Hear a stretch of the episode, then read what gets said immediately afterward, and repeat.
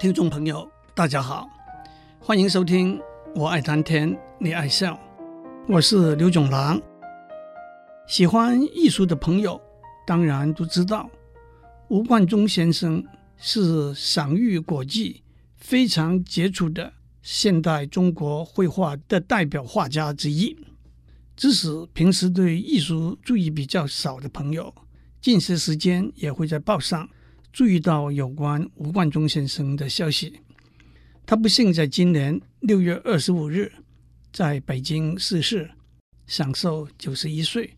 也是在今年春天，他的一张油画长卷《长江万里图》以五千七百一十二万人民币，那差不多是二点八亿台币，高价卖出。吴冠中的画一直被收藏家珍爱，一个粗略的估计是他出卖的画的总价值在十六亿人民币左右。其实他把更多重要的作品都捐献出去了。近年来，有一个叫做“胡润艺术榜”的统计，把每年艺术家拍卖的收入排列出来。二零零九年，赵无极以二点四亿人民币居首位，吴冠中以二点二亿人民币居次位。台湾的雕刻艺术家朱铭排名第五。吴冠中出生在江苏省的宜兴县，因为家境贫困。他在小学毕业之后就考进了师范学校，因为在师范学校自费练了三年的初中之后，高中的师范部就是公费的了。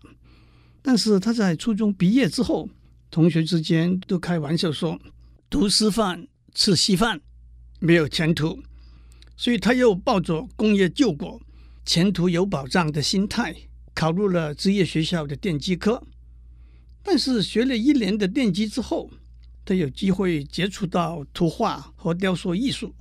十七岁的一年，虽然父亲竭力反对，吴冠中进入杭州的国立艺术院。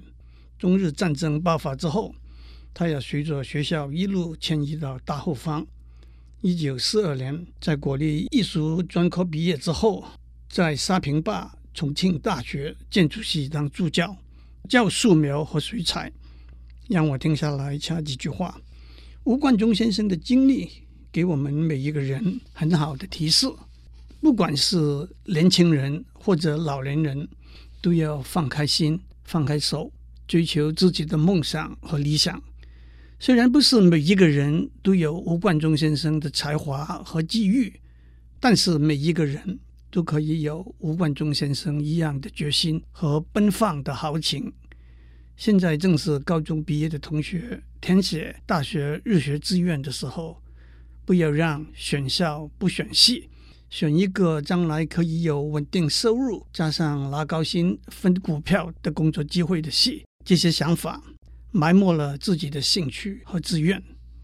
一九四六年，教育部选送中日战争后第一批留学生，在全国设了九大考区。同日同题考选一百数十名留欧美的公费生，其中有留法学绘画的两个名额。吴冠中以全国第一名入选。这里头还有一段佳话：留学考试里头有一门是美术史，题目是两篇文章，一篇是中国山水画兴于何时，盛于何时。并说明其原因。另外一篇是意大利文艺复兴对后世西洋美术的影响。有一位阅卷的陈之佛教授非常欣赏吴冠中所写的两篇文章，给他打了九十多分。他还把这两篇文章用毛笔字抄录下来。差不多二十年之后，陈之佛教授过世了，他的后人整理他的遗稿的时候。发现了这两篇文章，可是手稿的标题只是“一九四六年官费留学美术史最优试卷”，所以他的后人一时也没办法找出这两篇文章的作者。因为美术史考得最好，也不一定是总分考得最好。后来因缘际会，他们发现吴冠中先生就是这两篇文章的作者。所以今天我们还可以读到这两篇陈之佛教授评为文采飞扬、脉络清晰、见解卓然的文章。陈之佛教授的确是慧眼识才的伯乐。毫无疑问，考取公费留学是吴冠中艺术生命中一个极大的转捩点。但是，仅仅只有两个名额，加上八年抗战累积下来，没有出国机会的人才很多。吴冠中能够脱颖而出，绝非偶然。这也印证了。我们必须做充分的准备，等待随时会到来的机会。这句名言。一九四七年，吴冠中先生到了巴黎，进入国立高等美术学校。三年公费读完之后，他的指导教授问他要不要他签字，替他申请延长公费。吴先生说不必了，他已经决定回国。他的指导教授有点意外，也有点惋惜。他说：“你是我班上最好的学生，最勤奋，进步很大。我讲的你都吸收了，但是艺术是一种疯狂的感情事业，我没有办法教你。你决定要回到自己的祖国去，就从你们祖先的根基上去发展吧。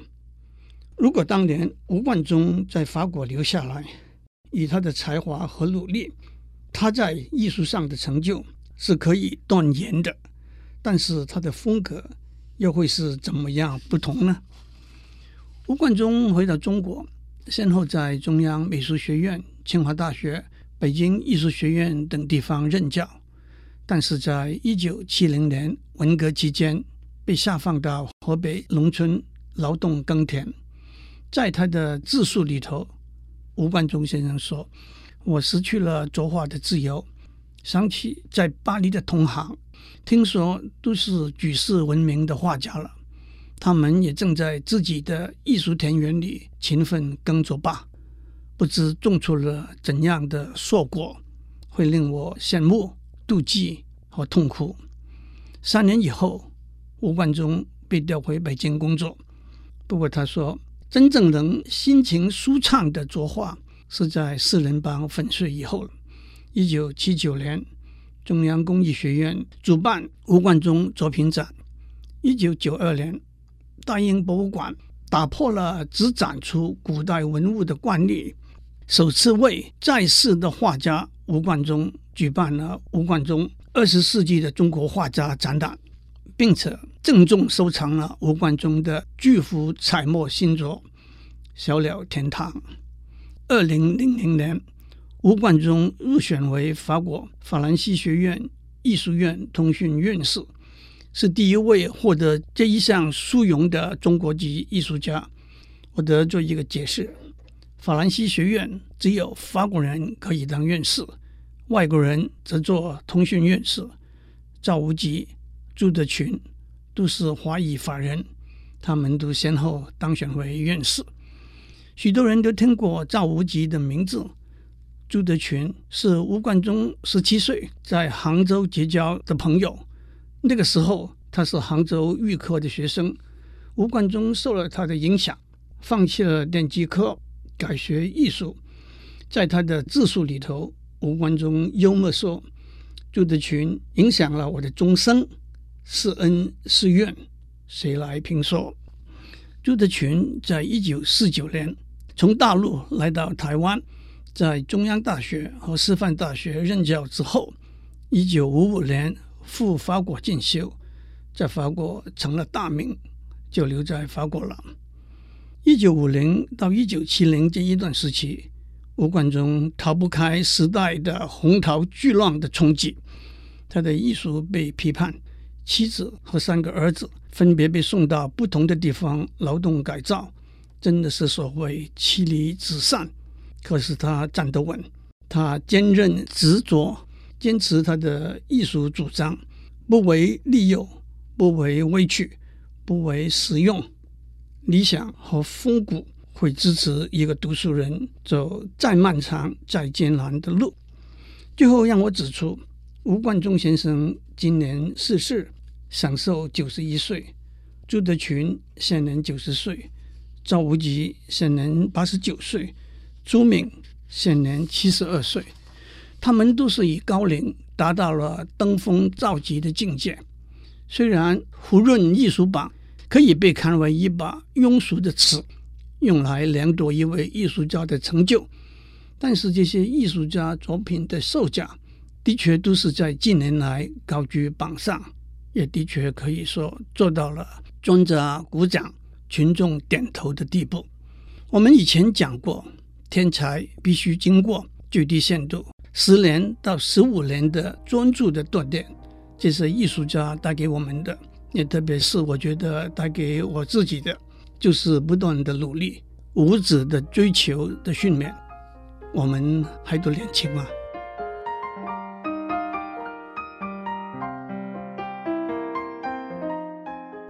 我对艺术懂得太少了，当然不敢在这里谈吴冠中先生的艺术，但是我要谈的是吴冠中先生写的散文。吴冠中的散文清新可喜，读起来就跟看他的画一样，有一份优美舒畅的感觉。同时，他的智慧、他的见解也是令人折服的。有人说过，吴冠中先生光凭他的文字创作，就足以让他在艺术上占一席之地，尤其是他强烈、简练和坦诚的表达方式，可以和他崇拜的梵谷比美。吴冠中先生出版了好几本散文集，我又从他在二零零八年出版的散文集《吴代当风》选几篇出来和大家分享。不过，让我首先指出，散文集里头。插上了接近一百张他的画和字，我敢给诸位打保证，光是这些画和字就会让您爱不释手。这本散文集收集了超过一百篇散文，散文顾名思义是无所不谈。那么我要挑哪几篇来谈呢？反复思考之下，我倒找出一个脉络，所以就准备沿着这个脉络来谈。这个脉络是什么？让我先卖一个关子，等到以后会做一个交代。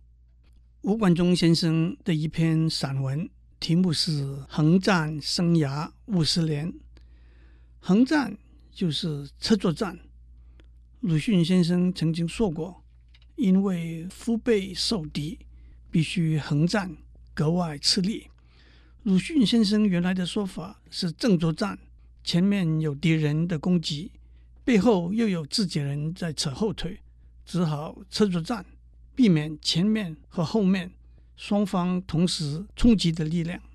吴先生觉得自己在中国和西方文化艺术的冲击之下，在古今思想观念的冲击之下，横战了五十年。横战不是不战，不是躲避，横战可以解释为了解。体会到前方后方的敌意，但也可以解释为集中平衡，甚至是作为一个桥梁，甚至是各取所长。文章一开始，吴先生叙述他在一九四七年到一九五零年在欧洲留学受到歧视的经历。他是这样写的：伦敦，一九四九年。公共汽车上，售票员胸前挂着个袋，将售票所得的钱往袋里扔。我买了票，付的是硬币。售票员接过硬币，还没有把它扔到袋里头去，就马上用来找给我邻座一位绅士模样的先生。他付的是纸币，需要找他钱。他断然拒绝接受售票员刚从我手里收到的硬币，于是，在胸前那个袋里头换一枚硬币找他。我被歧视，我手中的硬币也被英国人拒收。接下来，巴黎，我在街头排队等待公共汽车，车来了，很空，排队的人也寥寥可数。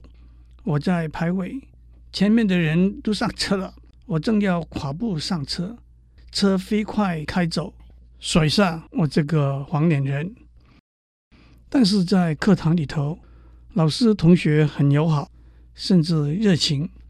艺术学习没有国籍，一时中的感情真伪一目了然。为了到西方留学，我付出了全部精力，甚至身家性命。这个美梦终于实现了，但是现实的巴黎不是梦中的巴黎。学习，美好的学习，巨人的学习。但是在不知不觉间，我带着敌情观念在学习。中国的巨人只能在中国土地成长，只有中国的巨人才能同外国的巨人较量。这是我的偏激之言，肺腑之言。田长林先生是一位举世知名的教育家，他一九五一年从建中毕业，一九五五年从台大机械系毕业，一九五六年预备军官训练之后，到美国 Kentucky 州。The University of Louisville 读硕士，后来在 Princeton University 拿到博士学位，到 University of California Berkeley 任教。一九九零年被任命为 UC Berkeley 的校长，是美国教育史上第一位华裔的名校校长。在田长林的《伯克莱之路》这本书里头，记载了他刚从台湾飞到美国求学的经验。当时，美国南方还在实施种种隔离政策，公车隔离、饮水机隔离、厕所隔离、处处隔离、事事隔离，甚至在学校里的白人教授也公然叫他“中国佬”。在英文里头，“中国人”是 Chinese，“ 中国佬”是不礼貌、含有种族歧视意味的称呼。田长林不但把他顶回去，这些不愉快的经验。也培养了他在当了伯克莱校长之后，维护弱势族群的权益的决心，而不怕开罪州长的道德勇气。王安先生是苏州人，一九四五年在交通大学毕业之后，进入美国哈佛大学获得博士学位。他在一九五一年成立了王氏实验室 （Wang Laboratories） 这家公司。王氏实验室。是桌上型电脑的先驱者，在全盛时代有超过三万位雇员。有一次，王氏实验室要在电视上做一个宣传的广告，由广告公司的负责人亲自为王安先生做一个 presentation。回到上面讲到的，在英文里头，中国人是 Chinese，中国佬是不敬的称呼，在英文里头。和在其他语言或者方言里头，对各个种族往往都有含有歧视意味的称谓。例如，美国的黑人应该被称为 African American，非裔美国人，绝不可以用 Nig 点点点这个字。在这里，我遵从一个对不雅的字和词在讲的时候不应该讲出口。在文字上不应该拼出来的习惯。同样，波兰人是 Polish，绝不可以用 P O L A 点；意大利人是 Italian，不可以用 D A G 点；日本人是 Japanese，不可以用 J A 点；犹太人是 Jewish，不可以用 J E 点；中国人是 Chinese，不可以用。China M 点 N 中国佬也不可以用 Chink C H I N K 这个字。为什么我破例把 C H I N K 这个字拼出来呢？因为这个字不是刻意创造出来的不雅的称呼，在英文里头原意是裂缝的意思，不过被转用为对中国人不敬的称呼。回到广告公司的负责人。亲自为王安先生做的 presentation 的故事。广告一开始来了一句口号：When Laboratories, a chink in IBM's armor。”翻成中文是“王氏实验室，IBM 盔甲上的一条裂缝”。因为 IBM 当时是最庞大的电脑公司。王安先生站起来说：“presentation 到此结束，就走出去了。”这几个故事指出了种族歧视，即使到了今天，也是一个重要的议题。有刻意的歧视，有无形的错视。我们的保持灵敏的警觉，宁愿保守一点，避免误触不知道的红线。下一次我们会接着讲吴冠中先生《横战生涯五十年》这篇文章。祝您有个美好的一天。